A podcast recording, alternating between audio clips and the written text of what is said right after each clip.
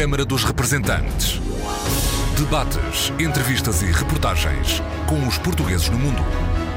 Câmara dos Representantes com Paula Machado. Olá, bem-vindos ao Câmara dos Representantes. Hoje o nosso convidado é o Secretário de Estado das Comunidades, Dr. José Luís Carneiro, a quem desde já agradeço a sua presença aqui em estúdio. E vamos começar pelo reforço de funcionários nos consulados portugueses. O Ministério dos Negócios Estrangeiros já tem luz verde das finanças para a abertura de concurso. E pergunto-lhe, o Sr. Secretário de Estado das Comunidades Portuguesas, qual o número de vagas e para que países? Este é um concurso que vai permitir reforçar reforçar os meios humanos nos serviços consulares e que abrange todas as categorias eh, profissionais, desde os assistentes de residência até aos assistentes técnicos, técnicos superiores e também eh, chanceleres. Portanto, trata-se de procedimentos diversos para reforço de meios e que vem no seguimento de um esforço que foi também realizado em 2016, em 2017 e que continua em 2018. Acontece que em 2016 tivemos pela primeira vez a experiência de uma realidade realidade que é uma realidade que é difícil de eh, enfrentar, embora nós tenhamos estabelecido uma estratégia para enfrentar essa realidade, e tem a ver muito com o processo de envelhecimento da administração pública por força das não admissões eh, durante 2010 e 2015, o que levou a um progressivo envelhecimento e que muitos funcionários consulares, além da perda de cerca de 25% da rede externa do Ministério dos Negócios Estrangeiros, levou a que uma parte muito significativa tivesse alcançado ou estivesse muito próximo da idade da reforma, tal forma que o concurso aberto em 2016 não foi suficiente para colmatar as saídas por aposentação. Por outro lado, tínhamos uma outra situação também, que é a situação de termos postos que estão em países cujo rendimento médio das famílias está muito acima do rendimento médio em Portugal. O que levava a que, por um lado, em alguns casos, abríssemos concursos para esses postos e ficassem desertos, ou seja, sem quaisquer candidatos, e noutros casos conseguimos admitir esses funcionários que, ao fim de meia dúzia de meses, saíam dos postos. Portanto, houve que fazer face aqui a uma complexidade eh, nos serviços vasta. Por um lado, escassez de recursos, por outro lado, a necessidade de tornarmos a rede mais atrativa. E, portanto, trabalhamos nestas duas eh, dimensões e depois a dimensão da modernização. Permita-me, porque julgo que é importante explicar isto. Por um lado, como é que trabalhamos na atratividade da rede. Trabalhamos, por um lado, ao nível da rede dos professores do estrangeiro, na criação do mecanismo definitivo do mecanismo de correção cambial e, em relação aos trabalhadores consulares, trabalhamos num mecanismo que entrou em vigor no Orçamento de 2018 e que teve aplicação há dias com a celebração do acordo com o Sindicato dos Trabalhadores Consulares, em sede IRS, garantindo que há uma percentagem do seu salário que não é tributado em sede IRS, ganhando com isso poder de compra e tornando os postos mais atrativos. Para se ter uma pequena ideia, pode variar num acréscimo que vai entre 30% nos Estados Unidos da América até quase aos 50% na Suíça, 28% na França. Ora, este é uma parte, digamos, do trabalho desenvolvido para garantir condições de atratividade da rede e condições de competitividade comparativamente a outros setores empregadores nesses eh, países. Por outro lado, o reforço de meios humanos, com concurso em 2016, concurso em 2017 e agora concurso para 2018. Estará, portanto, para sair. Aliás, eh, sugiro que os nossos portugueses no estrangeiro, os seus filhos, os seus familiares, estejam atentos ao concurso para poderem concorrer a esse concurso e, eh, ao mesmo tempo, temos também como se sabe, em curso a modernização dos serviços, que faz parte também deste conjunto integrado, reforço de meios humanos, motivação dos eh, meios humanos e modernização dos serviços. No que se refere ao reforço de meios humanos e aos concursos, estamos a falar num universo de quantas vagas e para que países? Não queria agora entrar nesse detalhe, por razões diversas. Porque, para já, vamos abrir apenas uma parte do que está previsto em termos de bolo global. Nós gostaríamos de cumprir uma meta, que era de repormos os meios humanos em condições em que, comparativamente a 2015, tivesse havido um ganho líquido efetivo, e esse ganho líquido efetivo vai depender muito do efeito que esta medida eh, relativa ao IRS venha a ter em termos de capacidade para segurar nos postos esses mesmos funcionários. Portanto, gostaríamos apenas de falar dos números quando tivermos uma leitura mais exata, não apenas da segunda fase do concurso, nós temos uma primeira fase de concurso que vai abrir agora, temos uma segunda fase que esperamos que seja até ao final do ano 2018 e temos ao mesmo tempo o efeito do mecanismo de IRS. E, portanto, queríamos tratar deste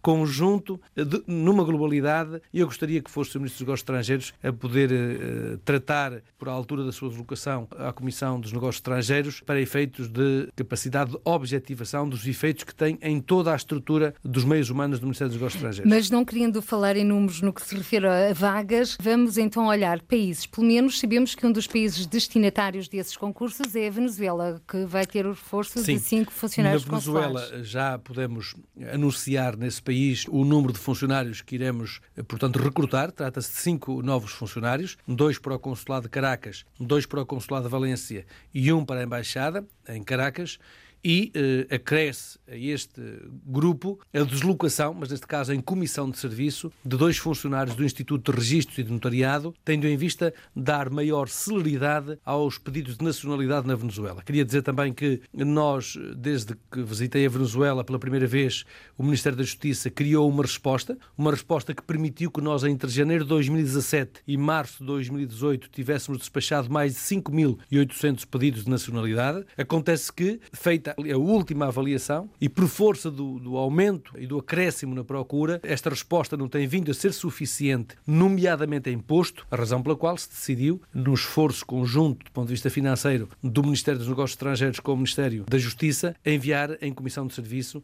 dois funcionários que estarão durante 60 dias a despachar nacionalidade. Se for necessário prorrogar essa comissão de serviço, naturalmente que essa comissão de serviço será reforçada. Queria também dizer que um outro posto que irá ser reforçado, para se ter uma pequena ideia, porque também é uma área onde temos uma procura crescente de São Paulo e Santos, na medida em que transformamos Santos em escritório consular, e essa será uma prioridade que corresponde a uma qualificação do posto consular de Santos, eh, que vai dar outra estabilidade ao posto e uh, criar as condições até para que no futuro possa, uh, de novo, poder evoluir de categoria. Mas para já estamos a falar de um escritório, de, consular. De um escritório consular. Em Santos, e nesse caso vai ter também reforço de pessoal. Santos. Sim, haverá reforço. Neste momento estamos a falar de cerca de quatro novos funcionários, ou seja, um funcionário que ficará em São Paulo, mais três que se deslocarão no âmbito deste recrutamento e depois seguirão outros em comissão de serviço numa primeira fase para garantir uma supervisão dos eh, serviços que irão ser prestados em Santos. E, portanto, quer para garantir capacitação de competências em local de trabalho e para supervisionar a relação do escritório consular com o Consulado-Geral de São Paulo. Um outro posto, para se ter uma pequena ideia, que também queremos reforçar, é o posto eh, de Londres, na medida em que uh, se trata, como se sabe, de postos que nós reforçamos, como se sabe, em 2017, com sete novos funcionários, cinco para Londres e dois para Manchester. Continua, contudo, a ser, portanto, um uma área onde temos comunidades portuguesas que têm continuado a crescer, continua a ser dos países para onde ainda continuam a emigrar mais eh, portugueses. Apesar do Brexit estar quase a bater à porta. Sim, eh, mas o Reino Unido é um país eh, com uma democracia muito antiga, com um Estado de Direito consolidado em termos de valores sociais e tem, efetivamente, um conjunto de oportunidades muito significativas, razão pela qual continuamos a ter um fluxo muito significativo, mas fluxos muito diferentes também da antiga imigração. Porque ainda agora os dados que saíram do Instituto Nacional de Estatística demonstram que nós tivemos cerca de 81 mil saídas, o que significa menos quase 19 mil do que as saídas de 2016. É um dado muito importante. Ou seja, saíram do país menos 19 mil pessoas do que tinham saído em 2016. E destas, 60% voltam ao país em períodos inferiores a um ano. Para se ter uma pequena ideia, nós estamos com cerca de 700 voos por semana para o Reino Unido e do Reino Unido para Portugal. O que mostra bem eh, hoje o nível de mobilidade entre o Reino Unido e Portugal e Portugal e o Reino Unido. O custo das viagens é também muito baixo comparativamente àquilo que é, por exemplo, uma deslocação entre Porto e Lisboa. Tudo isso cria um mercado laboral, que é o mercado laboral europeu. Os 10 principais países para onde saem imigrantes, oito deles são europeus, depois Angola e Moçambique. Para ter uma pequena ideia, o Reino Unido, para onde saíram 30 mil portugueses, a França, para onde saíram 18 mil, a Suíça, 10 mil, a Alemanha, 8 mil, a Espanha 7 mil, Angola 3.900, a Bélgica 3.400, Luxemburgo 3.350, a Holanda 1.960 e Moçambique 1.400. Ou seja, oito países europeus, dois extra-europeus, Angola e Moçambique. Mas lusófonos. Países de língua oficial portuguesa, onde temos comunidades, porque o que mostra os relatórios da migração é que, de facto, eh, o fluxo migratório, em regra, ocorre para onde temos comunidades consolidadas, porque é a partir dos conhecimentos onde dos a amigos, língua não seja obstáculo. É, onde temos os amigos, onde temos pessoas conhecidas, onde temos, portanto, uma maior segurança, uma maior confiança, que fazemos esse percurso, esse primeiro percurso migratório. E, portanto, os dados mostram que, efetivamente, o Reino Unido continua a ser um país de procura e, portanto, é também um dos países onde nós continuaremos a reforçar, mas entre muitos outros, porque, de facto, há E há um também os novos países emergentes da imigração portuguesa. é, há países emergentes e há. Por também, classe profissional, e, é, estou-me a lembrar é, dos é, médicos, a Arábia Saudita, Sim, por exemplo. há, há, países, eh, como países, nomeadamente do Médio Oriente, Norte da África, onde efetivamente é necessário uh, reforçar, estou a pensar na Irlanda, por exemplo, onde é necessário reforçar as secções consulares das embaixadas. E há um dado que é muito relevante, ou seja, do conjunto de recrutamentos que vão ser feitos pelo Ministério nesta fase, 80% é postos consulares, o que mostra bem cumprimento de um compromisso do Sr. Ministro dos Negócios Estrangeiros, porque é quem tem a palavra decisiva no, na política de recursos humanos no Ministério dos Negócios Estrangeiros, que foi a dizer a política de recursos humanos do Ministério dos Negócios Estrangeiros tem uma prioridade, os serviços consulares. E essa tem sido a prioridade e continuará a ser a prioridade. E estamos a falar de mais países em termos de continente, mais países uh, da Europa, de África, Américas? Haverá uma distribuição de recursos de forma muito, muito equitativa. coesa, muito coesa e muito equitativa, porque haverá uma distribuição até para postos sobre os quais, em regra, não ouvimos falar, não ouvimos críticas públicas, mas são postos que têm tido um afluxo significativo e que têm vindo, sobretudo, a ser postos de procura, nomeadamente em termos de vistos, porque é uma das procuras muito significativas que temos em relação ao nosso país. Para ter uma pequena ideia, nós temos, como se sabe, postos consulares em 117 países países e temos, para além disso, depois 85 consulados honorários que têm poderes alargados. E nós, em 2017, alcançamos pela primeira vez, não apenas ultrapassamos 2 milhões de atos, mas alcançamos 2 milhões e 100 mil atos consulares. E entre esses, atos consulares, estão mais de 250 mil vistos, sendo que desses 250 mil vistos estão cerca de 15 mil vistos para estudantes que procuraram as nossas instituições de ensino uh, superior. O que significa que há necessidade também de ajustar a capacidade de resposta a esta procura que é cada vez maior do país, uh, nomeadamente em termos de obtenção da nacionalidade e também da obtenção de vistos para efeitos de trabalho e para efeitos de estudo. Até porque a alteração legislativa à lei da nacionalidade já está publicado. Sim, trata-se de uma mudança ao nível regulamentar. Ela tinha sido aprovada em julho de 2015, foi regulamentada durante 2016. O Sr. Presidente da República publicou-a no dia 10 de junho de 2017, por altura da nossa deslocação ao, ao, ao Brasil, eh, e no dia das comemorações do Dia de Portugal, e tem levado a que, nomeadamente no Brasil, eh, haja um acréscimo muito significativo na procura da nacionalidade portuguesa por parte de netos de portugueses. Para se ter uma pequena ideia, nós estamos com uma média de 7 a 8 mil pedidos em São Paulo e temos uma média de 3 a 5 mil no Rio de Janeiro. Também vai criar uma via verde para dos conservadores para irem até ao Brasil para a obtenção da lei da nacionalidade das... à semelhança do que já está para já, decidido para, para, a Venezuela? Para já decidimos enviar para a Venezuela. Temos em sede de avaliação a hipótese do envio de uma segunda missão para o Brasil. Portanto, uma via verde para a obtenção da nacionalidade portuguesa já com alvo em dois países, Venezuela e a seguir Brasil. Sr. Secretário Estado das Comunidades Portuguesas, voltamos também a um outro assunto que é sempre tema e é um grande cavalo de batalha dos portugueses que vivem além fronteiras, a questão do ensino da língua portuguesa. Como é que estamos a esse nível? Tanto quanto me apercebo, neste momento vamos ter uma mudança de alguns coordenadores de ensino, como é habitual em alguns países, mas também ao mesmo tempo se aposta noutras prioridades e noutros instrumentos. A esse nível temos o português mais perto, outra vez para também apostar o português como língua estrangeira, sendo que o Conselho Regional da Europa elaborou um comunicado para chamar a atenção do governo português que não pode descurar o ensino português enquanto língua de herança, língua materna. Sem dúvida, nesse princípio estamos de acordo, ou seja, o governo sempre afirmou que o ensino da língua portuguesa enquanto língua de herança é uma prioridade que, aliás, significa um investimento anual na ordem dos 25 milhões de euros de investimento do Estado português numa rede com 310 professores, com 14 coordenadores de língua portuguesa, à qual se deve adicionar o esforço de uma rede que é estruturada em diálogo com o Ministério dos Negócios Estrangeiros e que tem para essa estruturação a cooperação do Camões na certificação e no processo de envio e de oferta de manuais escolares, que eh, adiciona cerca de mais 700 professores, o que significa que estamos a falar de uma rede de cerca de mil professores que diariamente são responsáveis pelo ensino a mais de 120 mil alunos no mundo. Julgo que esta é uma demonstração muito clara da prioridade que é concedida ao ensino do português como língua de herança. Isso não significa que o governo português não deva trabalhar numa outra dimensão, que tem vindo a trabalhar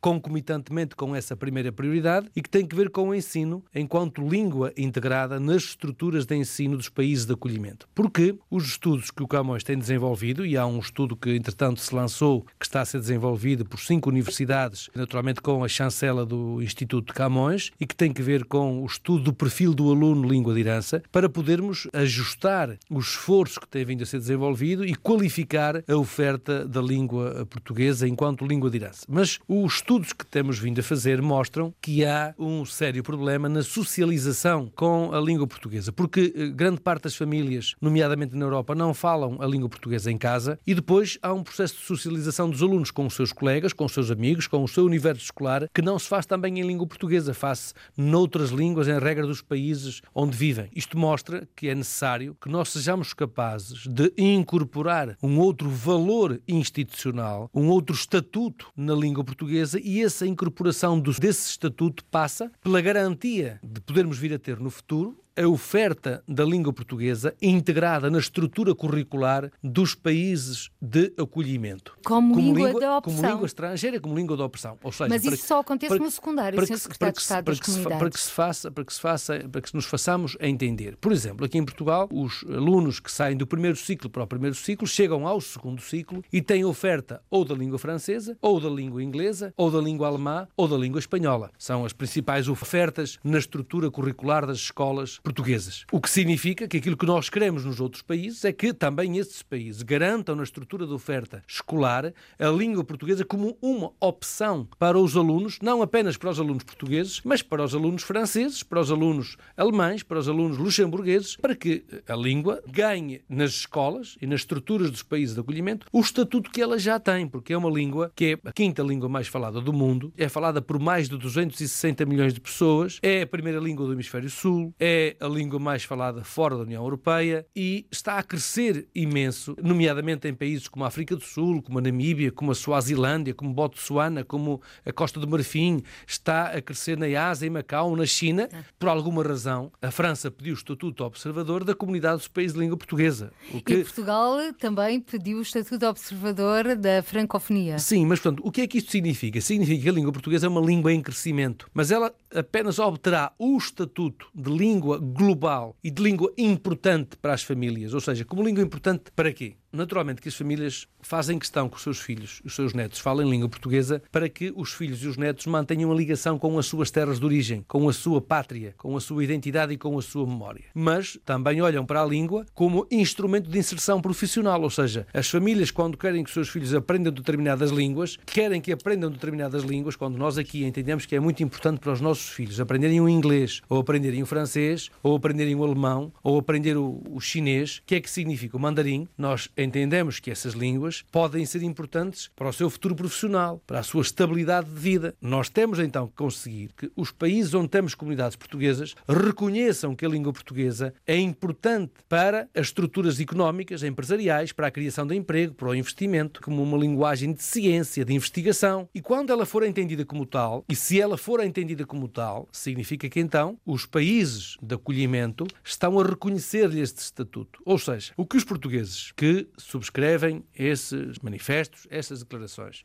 Do Conselho e, Regional das Comunidades Portuguesas sim, pela Europa. Sim. Mas, no fundo, replica uma posição que, aliás, é de um partido político uh, português, posição que tem vindo a ser reiterada sistematicamente. Mas, neste caso, é um documento sim, elaborado pelos conselheiros sim, do órgão de consulta do sim, governo português em matéria de política mas, de migração. Mas, quer, mas quero dizer que não é a posição maioritária dos conselheiros, porque os conselheiros têm-se manifestado muito nas, na posição geral no Conselho das Comunidades pela prioridade da integração da língua portuguesa. Ou seja, há dentro do próprio Conselho das Comunidades, o entendimento de que as duas dimensões de devem ser valorizadas. Ou seja, nós devemos valorizar a língua integrada e nós devemos valorizar a língua de herança. Ou seja, uma não exclui a outra. E é interessante chamar a atenção para o seguinte: quanto mais a língua for integrada nos países de acolhimento, mais ela vai ser valorizada pelas famílias. E quanto mais valorizada for pelas famílias, mais ela será falada em casa e mais as famílias quererão ter oferta de língua portuguesa também como língua de herança. Agora, com exceções, porque, por exemplo, nós tínhamos a língua integrada no Luxemburgo e o modelo de ensino integrado que tínhamos no Luxemburgo não era o que estava a produzir melhores resultados. Daí que nós tínhamos no Luxemburgo hoje uma experiência de ensino complementar que procura compatibilizar o melhor dos dois modelos, o melhor do integrado e o melhor do ensino de língua de herança. E está a ter resultados concretos? Sem dúvida, temos mais de 600 alunos o que significa que ultrapassamos o número. Estamos a falar, portanto, em duas experiências. Neste caso, Esch-sur-Alzette, que é, portanto, uma região onde estamos a desenvolver esta experiência, e uma segunda experiência desenvolvida no Luxemburgo, na cidade de Luxemburgo. E agora já temos manifestações de interesse de mais comunas no Luxemburgo para alargarmos a partir de setembro a experiência a outras regiões de Luxemburgo. Qual a experiência? De Esch-sur-Alzette? Sim, estas, cursos é, é, complementares? Isso mesmo, dos cursos complementares. Porque o que é que acontecia no Luxemburgo? Havia uma falsa integração do ensino da língua portuguesa, porque quando nós falamos do ensino do português, estamos a falar do ensino da língua portuguesa tal qual ele existe aqui nas nossas escolas, ou seja, com uma estrutura de gramática, com uma estrutura de conteúdos, com uma metodologia relativa ao ensino da língua portuguesa. E o que existia nas escolas de Luxemburgo era o ensino de conteúdos, geografia, história, estudo do meio, em língua portuguesa. Portanto, não era o ensino da língua portuguesa, da língua em, portuguesa si. em si, era o ensino de conteúdo, em língua portuguesa. em língua portuguesa. O que nós conseguimos foi que a formação do ensino da língua portuguesa, integrado nas escolas, ou seja, dentro das escolas, dentro do universo escolar, depois do horário letivo regular, mas que as notas sejam inscritas na caderneta do aluno e também que haja, para efeito de certificação das suas competências escolares, para efeito de validação dessas competências em termos de progressão. E conseguimos que haja também canal de comunicação, que é muito importante, entre o pré-escolar, o básico e o secundário, porque é isso que também faz com que a língua seja procurada, que é garantir que ela é continuidade, que ela tem continuidade nos diferentes níveis de ensino, que é também um dos trabalhos que estamos vindo a fazer. Portanto, eu diria que quer o acordo que foi feito em França para transitar do, do ensino ELCO para ensino EIL, ensino da língua enquanto língua estrangeira, estrangeira integrada. O acordo para o ensino complementar no Luxemburgo. O acordo que conseguimos também na Venezuela para formação de professores de língua portuguesa, para garantir uma maior oferta da língua portuguesa, como se pôde anunciar nesta deslocação última que tive à Venezuela. Que vai passar a ser a língua de opção no sistema público de ensino venezuelano. Sem dúvida, como foi também noticiado. Ou seja, pela primeira vez vai passar a ser oferta de ensino uh, público nas escolas venezuelanas. Os acordos com as várias universidades têm em vista garantir a tal mobilidade entre os diferentes níveis de ensino. O acordo que se conseguiu nos Estados Unidos, o NEWAL, que permite que os alunos do secundário possam realizar provas em língua portuguesa para efeitos de atribuição de créditos, tendo em vista o concurso ao ensino superior. Ou seja, tem sido dado passos muito significativos para, por um lado, motivar os professores do ensino português estrangeiro, o mecanismo de correção cambial, o fim da limitação das comissões de serviço que estavam limitadas a oito anos. Nós acabamos com essa limitação, o que significa que os professores têm verdadeiramente uma carreira profissional, porque passam a ter a estabilidade na rede, o que lhes permite também um outro tipo de motivação e de envolvimento com os objetivos do ensino da língua portuguesa, a revisão ao regime jurídico do ensino de português no estrangeiro e a formação presencial que temos vindo também a desenvolver, a par dos acordos que temos vindo a estabelecer com vários países no estrangeiro, assim como o ensino eh, e a plataforma de ensino à distância português mais perto, mostram bem que há uma política também integrada para promover, eh, para desenvolver, qualificar o ensino da língua portuguesa, quer enquanto língua de herança, quer enquanto língua integrada. Sr. Secretário de Estado, este ano letivo, numa forma geral, está a chegar ao fim, com exceção para a África do Sul, que o ano letivo começa em janeiro. Existem possibilidades de aumento do número de professores de língua portuguesa em alguns países? Foi formulada essa necessidade. Exemplo, e agora para o próximo sim, ano letivo, em 2018, 2019? Na França, aumentámos a oferta de professores. Na França, aumentou o número de alunos. Ou seja, em função da procura do ensino, é possível possível fazer ajustamentos à rede em função da procura. E, por outro lado, também procurando fazer um esforço junto dos países de acolhimento para a contratação de professores de língua portuguesa, aí é um espaço. A contratação local. A contratação local de professores professores de língua portuguesa, como nós aqui também contratamos professores de língua francesa e de língua inglesa, e portanto esse é um esforço que tem que continuar a ser feito e, por exemplo, queria também dar conta do esforço que temos vindo a fazer para reforçar a coordenação do ensino de português no estrangeiro, nomeadamente nos Estados Unidos. Pela primeira vez assumimos o reforço da coordenação do português nos Estados Unidos da América, com a passagem a coordenador do ensino de português nos Estados Unidos de João Coixinha, que é um coordenador que tem feito um excelente trabalho, toda aquela zona de Boston, toda a zona de Rhode Island, toda a zona do Massachusetts, assim como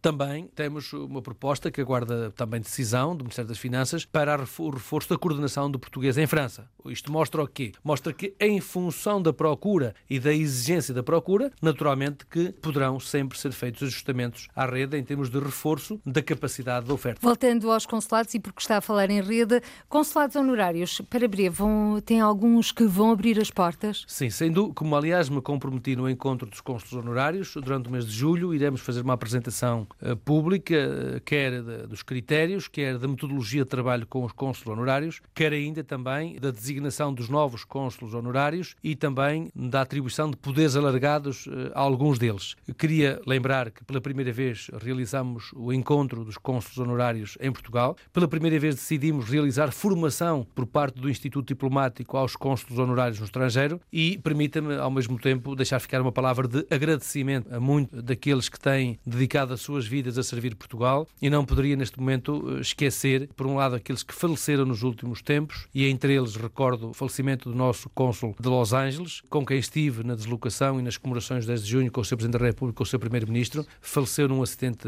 de moto. Era um homem com uma, grande, com uma grande ligação à comunidade portuguesa, aliás, tinha sido autarca de Artísia, era um homem de muito boa relação com a comunidade, fez um trabalho extraordinário e eh, neste momento não queria deixar de o referir, de o lembrar e de, por esta via, também transmitir aos nossos conterrâneos da Califórnia, nos Estados Unidos, as nossas condolências mais uma vez e por esta via e de lhes transmitir que estamos já a procurar encontrar alternativas tão sólidas quanto possível para uh, o substituirmos nestas uh, funções. Queria, aliás, dizer que também nos têm falecido outros e a todos os portugueses que têm sido servidos por esses cônsulos honorários, eu queria deixar ficar uma palavra de profunda tristeza com o desaparecimento destes elementos ativos das nossas comunidades portuguesas. Já agora que falou desse tópico dos cônsulos honorários, permita-me deixar ficar três ou quatro notas sobre a modernização dos serviços consulares, porque ela, ela é concomitante com o esforço relativo ao reforço dos meios humanos, ao reforço de cônsulos honorários e a modernização que tem vindo a ser desenvolvida. E há algumas medidas que têm sido tomadas que, que vale a pena lembrar e que têm muito significado na vida das comunidades portuguesas. Eu vou dar três ou quatro exemplos porque são aquelas em que tenho sentido haver maior acolhimento. Uma delas, que passa muito recebida aqui em Portugal, tem a ver com a validade do cartão de cidadão de 5 para 10 anos. Não imagina, ainda agora na Venezuela, o aplauso que esta medida mereceu da parte de todos. Quando referi esta medida à sala de sessão de esclarecimento, foi um aplauso eh, espontâneo porque efetivamente as pessoas vão muito menos vezes aos consulados, têm menos desperdício de tempo, têm menos desperdício de recursos financeiros. E uma outra medida, ela foi adotada em Conselho de Ministros, aguardamos agora a publicação em Diário da República, devo dizer que é mérito da modernização administrativa, da Sra. Ministra da Modernização Administrativa e da Sra. Secretária de Estado da Modernização Administrativa. No final de maio, que, que é, a aprovação em Conselho de é Ministros. É, a aceitação de documentos em língua espanhola, em língua francesa e em língua inglesa nos postos consulares, eh, evitando a tradução, o que significa que muitos portugueses que tinham gasto muito significativos de tempo e de recursos financeiros para poderem integrar e validar os seus documentos nos postos consulares passam a ter esta vida muito facilitada. Olha este exemplo que é muito interessante. Eu estive agora na Venezuela e verifiquei que um documento, de alguns documentos, há, casos em que há documentos que têm cinco páginas e a tradução de uma página de documentos que têm 5, 6 páginas, custa cerca de 40 dólares uma página. Ora, veja bem que hoje o salário mínimo na Venezuela é de 1 dólar. Ora, isto mostra bem o significado de uma mudança desta natureza e, e pude percebê-lo de uma forma profunda Uh, no diálogo que tive com os cidadãos na Venezuela, porque quando referi isto foi também um aplauso geral na sala pelo efeito que isto tem na vida das pessoas. Porque nos, nos documentos oficiais passam a reconhecer isso. a língua espanhola e não necessita de tradução para isso português. É isso mesmo, ou seja, nem documentos em língua espanhola, nem documentos em língua francesa, nem documentos em língua inglesa. Mas estamos a falar de documentos do Estado, documentos oficiais, documentos eh, públicos, mas tem um efeito muito grande na vida das pessoas. Uma outra mudança muito significativa tem a ver com o agendamento online. Nós, mais do que eh, triplicamos, quadruplicamos os postos consulares que podem fazer agendamento online. Tínhamos meia dúzia de postos, hoje já temos perto de 30 postos com a possibilidade que os cidadãos possam fazer o seu agendamento a partir do computador da sua casa para que quando se deslocam ao posto tenham hora marcada e sejam atendidos com maior comodidade e com até a preparação do seu próprio atendimento. Porque se informar o posto dos assuntos que vai tratar ao posto consular, não tem que, na hora, os serviços estarem, por vezes, a tentar encontrar documentos que se torna mais difícil ou tensão de determinado tipo de informações úteis. Uma outra mudança muito importante e que também muito bem acolhida nas comunidades, já falámos da nacionalidade, da regulamentação relativa aos netos portugueses, mas um outro exemplo tem a ver com o passaporte. O Conselho de Ministros decidiu também, está a ser criado um novo modelo de passaporte pela Casa da Moeda e é a criação do passaporte para passageiro frequente, que vai ter um maior número de páginas. Ora, o maior número de páginas significa que terão que ir menos vezes a posto para efeitos de renovação do passaporte. Sei que os portugueses no estrangeiro queriam também que o passaporte fosse válido por 10 anos, como acontece com o cartão de cidadão, mas acontece que, sendo o passaporte português um dos passaportes, salvo o quinto mais procurado no mundo, também tem sido objeto de tentativas de falsificação, o que significa que manter documentos da natureza do passaporte muito tempo é por uma questão de segurança. Em, em circulação aumentaria as condições de insegurança, por razão pela qual o Governo optou por esta medida de ampliar o número de páginas. Depois, a avaliação que estamos a fazer do espaço do cidadão é positiva. Era isso porque... que lhe ia perguntar. Estavam previstas a abertura de pelo menos mais dois espaços de cidadão? Abrimos o espaço do cidadão que disponibiliza 60 serviços de 10 departamentos diferentes do Estado aos portugueses que estão no estrangeiro. A primeira experiência foi em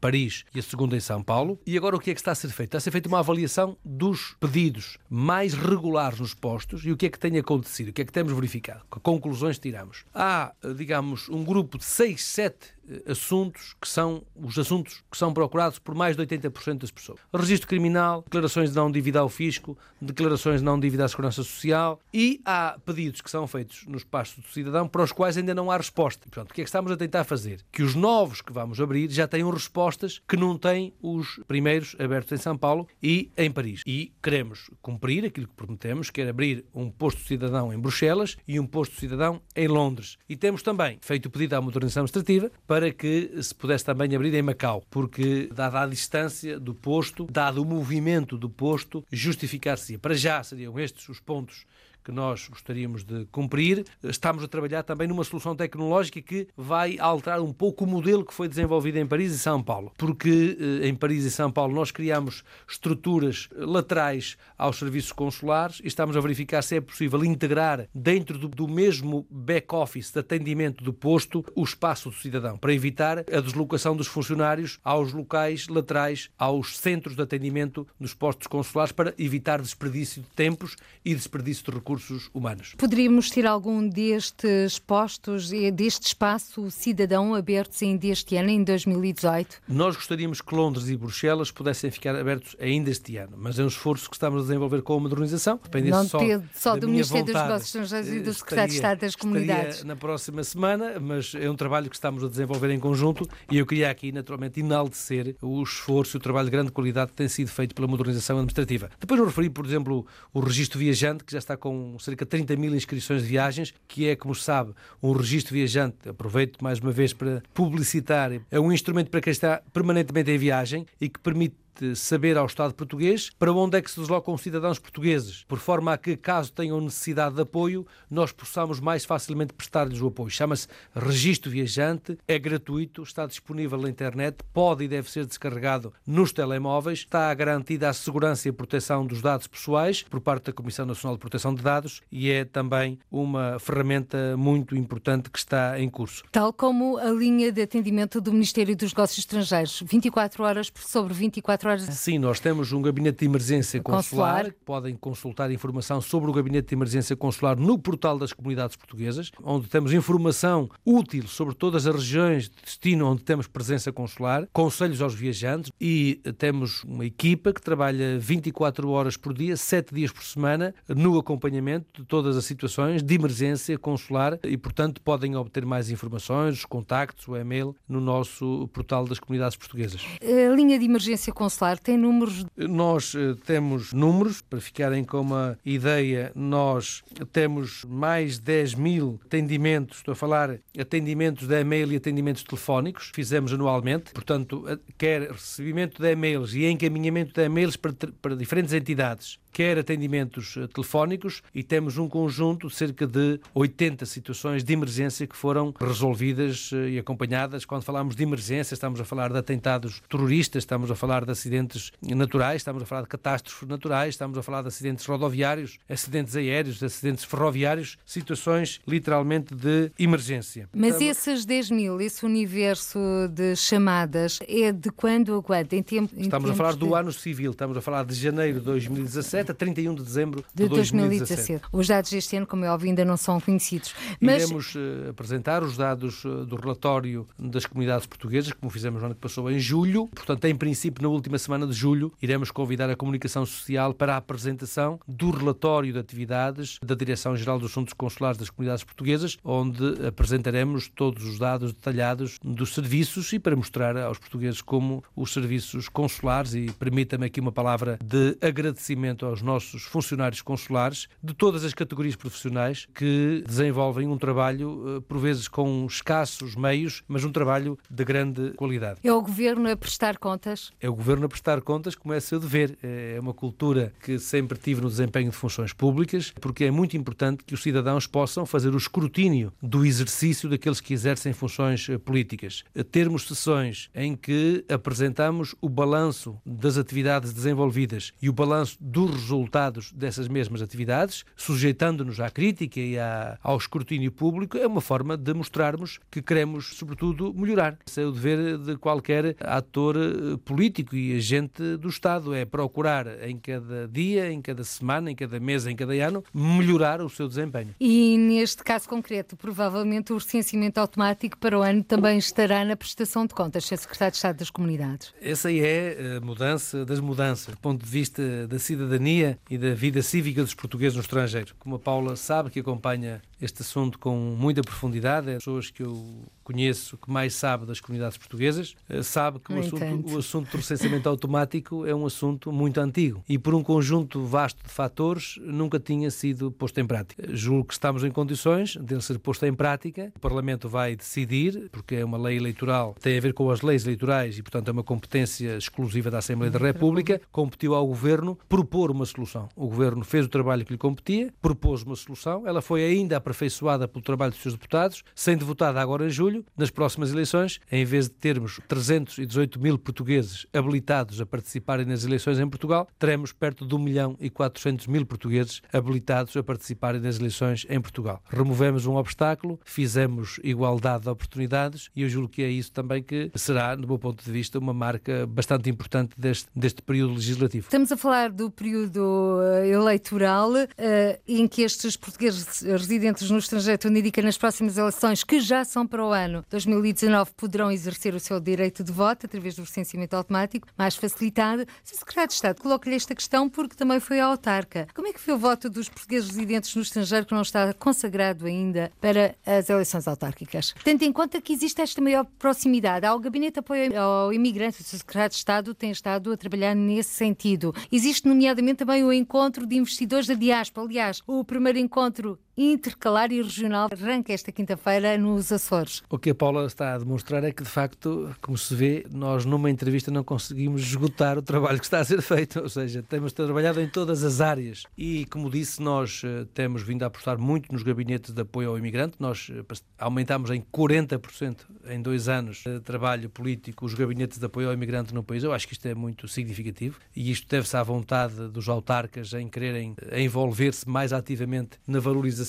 dos seus conterrâneos que têm no estrangeiro. No poder local está, do meu ponto de vista, a primeira e a mais importante porta de entrada na administração do Estado, quer para a saída, quer para o regresso. E, naturalmente, essa questão que colocou, que é uma questão que tem sido colocada por muitos portugueses no estrangeiro, do meu ponto de vista, vai colocar-se de uma forma mais profunda no futuro. Ou seja, no futuro vai colocar-se muito essa questão. Hoje, aqueles que querem votar nas autarquias deslocam-se a Portugal por altura das eleições autárquicas. Alguns são mesmo para, candidatos. Para, para poderem votar nas eleições autárquicas. Julgo que isso, esse movimento continuará a existir e é bom que exista porque demonstra que no estrangeiro continuam vinculados a Portugal. Aliás, os dados dos gabinetes de apoio ao imigrante mostram que mais de 90% os portugueses, quando vêm ao seu país, vêm em primeiro lugar à sua terra de origem, seja à freguesia, seja ao município. É muito importante que os autarcas tenham de facto esta consciência de que há um trabalho muito vasto ainda a fazer-se para aprofundar a relação eh, dos municípios portugueses com a imigração e com os portugueses emigrantes, para valorizarmos o seu trabalho, para valorizarmos a sua história, para valorizarmos a sua capacidade para empreender e vai ser também essencial a ligação com as autarquias, nomeadamente para pôr em prática esta orientação política do seu Primeiro-Ministro relativa ao regresso dos portugueses que estão no estrangeiro. E por falar em regresso, o seu Secretário de Estado das Comunidades anunciou na Venezuela, na visita que terminou na semana passada, uma deslocação oficial de cinco dias, que Portugal acompanha com atenção a situação do país e que acolherá os portugueses residentes na Venezuela, os venezuelanos que queiram regressar a Portugal. Essa é uma ideia que percebi ser muito importante para os portugueses que estão na Venezuela, mas eu queria que ela fosse também uma ideia transversal a também transversal a, portugueses a, to a todos os portugueses no mundo. Ou seja, que não haja, porque eu tenho ouvido algumas palavras, por vezes de alguma incompreensão, para com o facto de nós estarmos a mostrar uma grande abertura para os cidadãos imigrantes de outras nacionalidades e queria dizer que todos os esforços que forem feitos são poucos para aquilo que nós temos que fazer todos enquanto sociedade, abrirmos as portas àqueles que querem fazer das nossas terras terras de oportunidades e de futuro, mas isso de forma alguma significa algum privilégio uns em detrimento dos outros. Aquilo que é muito importante que seja transmitido a todos os portugueses do mundo é que o seu país de origem tenha as portas abertas caso queiram regressar. E a primeira porta onde esses portugueses devem bater quando quiserem regressar ao seu país é no município de origem origem, porque é nas autarquias que há respostas já estruturadas por parte do Estado para acolher aqueles que querem regressar. Quais são essas respostas primeiras? Primeiro, tem a rede social. O que é a rede social? A rede social é uma estrutura onde estão representantes da Segurança Social, é muito importante, por causa da questão dos direitos sociais, onde, está, onde estão representantes do Instituto de Emprego e Formação Profissional, Ministério do Emprego, onde estão representantes da Saúde, e portanto onde está representante do Ministério da Saúde, onde estão representantes da Habitação, e a partir daí há depois uma estrutura e uma rede complementar dos gabinetes da apoio ao imigrante, com a Direção Regional de Serviços que apoia e que supervisiona os gabinetes de apoio ao imigrante da Direção-Geral dos Assuntos Consulares das Comunidades Portuguesas, razão pela qual tenha transmitido aos conterrâneos da Venezuela, mas a todos os nossos conterrâneos, que estamos de braços abertos para os acolhermos e para os integrarmos. Queria, aliás, dizer, com isto concluo, esta ideia que estamos a trabalhar com o Ministério do Trabalho e do Emprego, tendo em vista comunicar e informar as comunidades portuguesas no estrangeiro sobre as oportunidades de emprego que temos no nosso país. Esse é um trabalho que está a ser desenvolvido, queremos que ele seja também lançado o mais rapidamente possível. E outros programas estão também a ser feitos com a Secretaria de Estado do Ensino Superior. Ainda hoje tive uma sessão da parte da manhã eh, precisamente eh, explicar eh, o modelo que temos ligado à atração de investigadores portugueses que estão no estrangeiro ou outros investigadores que queiram investigar em Portugal. Criámos, aliás, um programa conjunto, Study and Research Abroad and Study and Research in Portugal. É, portanto, um programa que apoia aqueles que estão a sair, mas também apoia aqueles que querem regressar. Estamos numa parceria com a Fundação AEP, é uma parceria muito importante que tem incentivos a jovens que queiram regressar a Portugal e que queiram transformar ideias de investimento em projetos de investimento. E, portanto, há aqui um conjunto de iniciativas que estamos a desenvolver para podermos mostrar com políticas concretas aos portugueses que estão no estrangeiro que os portugueses eh, que estão no continente os querem acolher de braços abertos. Mais duas questões, Sr. Secretário de Estado das Comunidades, regressou da Venezuela. Entretanto, também eh, à Colômbia deslocou-se uma delegação do Parlamento Europeu. Nesta delegação estava um português, um eurodeputado José Inácio Faria, do Partido da Terra, e foi-lhe relatado que há cidadãos luso-venezuelanos que já atravessaram a fronteira com a Colômbia e que querem regressar a Portugal. Teve conhecimento destes casos? Sim, temos conhecimento de muitos portugueses que têm, de alguns milhares de portugueses, nós estimamos entre 5 a 10 mil portugueses, são estimativas, que se tenham dirigido para a Colômbia, Equador, Peru, para o México, Panamá, para o Brasil, para os Estados Unidos, para a Espanha e também para Portugal. No conjunto que saíram para os países vizinhos, Espanha e Portugal, nós estimamos aqui em Portugal, como se sabe, cerca de mil, eh, mil e tal pessoas pessoas para o continente, cerca de 3 a 4 mil para a Madeira. Temos cerca de mil identificados, cerca de 700, 800 em Espanha e depois eh, sabemos que têm seguido para os países vizinhos. E, portanto, eh, a todos, aquilo que quero reiterar é esta disponibilidade para, querendo regressar a Portugal, o possam fazer e, a partir daqui, como disse, o maior e o mais importante conselho é, quando cá chegarem a Portugal, dirijam-se ao município de onde são naturais, porque é a partir daí que se pode estruturar, até porque os municípios, quando não têm resposta, interpelam as instituições da Administração Central e da Administração desconcentrada do Estado. Sr. Secretário de Estado, agora sim, última pergunta, ou melhor, uma sugestão que lhe peço. Estamos na reta final deste Câmara dos Representantes, tempo de férias, tempo de verão. Sugestões para os portugueses que vivem além fronteiras e venham nos visitar? Eu julgo que os portugueses conhecem bem eh, o nosso país e cada vez melhor. Hoje tenho a experiência de que os portugueses, quando vêm, já não vêm e não ficam exclusivamente na sua terra de origem. Ficam os dias na sua terra de origem e depois vão conhecer outras terras, nomeadamente fazendo praia, porque sei que muitos dos que saem da região norte, do interior do país, norte, centro, interior, fazem já com as suas famílias praia. O nosso país é diverso, é rico, tem um património histórico, cultural e ambiental que é hoje reconhecido desde a Unesco, que reconhece o nosso património histórico, cultural e ambiental, até às eh, diferentes personalidades do mundo da música, das artes, do cinema, que eh, se referem a Portugal como um país que constitui uma autêntica joia, quer pelo seu património histórico, cultural, material e imaterial, quer pela sua gente, que é, aliás, uma das marcas que mais está presente nas mensagens que nos deixam ficar. A capacidade para acolher dos portugueses, o afeto dos portugueses para acolher, a história do taxista ou do, uh, da pessoa que está a trabalhar e que deixa os seus afazeres para ir explicar o que é que há de mais bonito em cada terra para, para que os turistas possam conhecer. Portanto, o conselho que eu posso deixar é que aqueles que venham ao nosso país, que o façam com segurança, que venham com tempo, que se preparem para a viagem. Muitos começam a vir agora durante o mês de julho, que façam todos os preparativos da viagem, que viajem com todos os documentos de identidade, documentos da viatura para aqueles que vêm de automóvel, que procurem preparar devidamente a viagem, que tenham boa viagem e que depois saibam usufruir aquilo que o país tem de bom, que é muito e que merece ser descoberto e conhecido. Muito obrigada, Sr. Secretário de Estado das Comunidades Portuguesas, Dr. José Luís Carneiro, por ter participado nesta edição do Câmara dos Representantes. Por hoje ficamos por aqui. Até ao próximo encontro. Seja feliz. Câmara dos Representantes. Debates, entrevistas e reportagens com os portugueses no mundo. Câmara dos Representantes, com Paula Machado.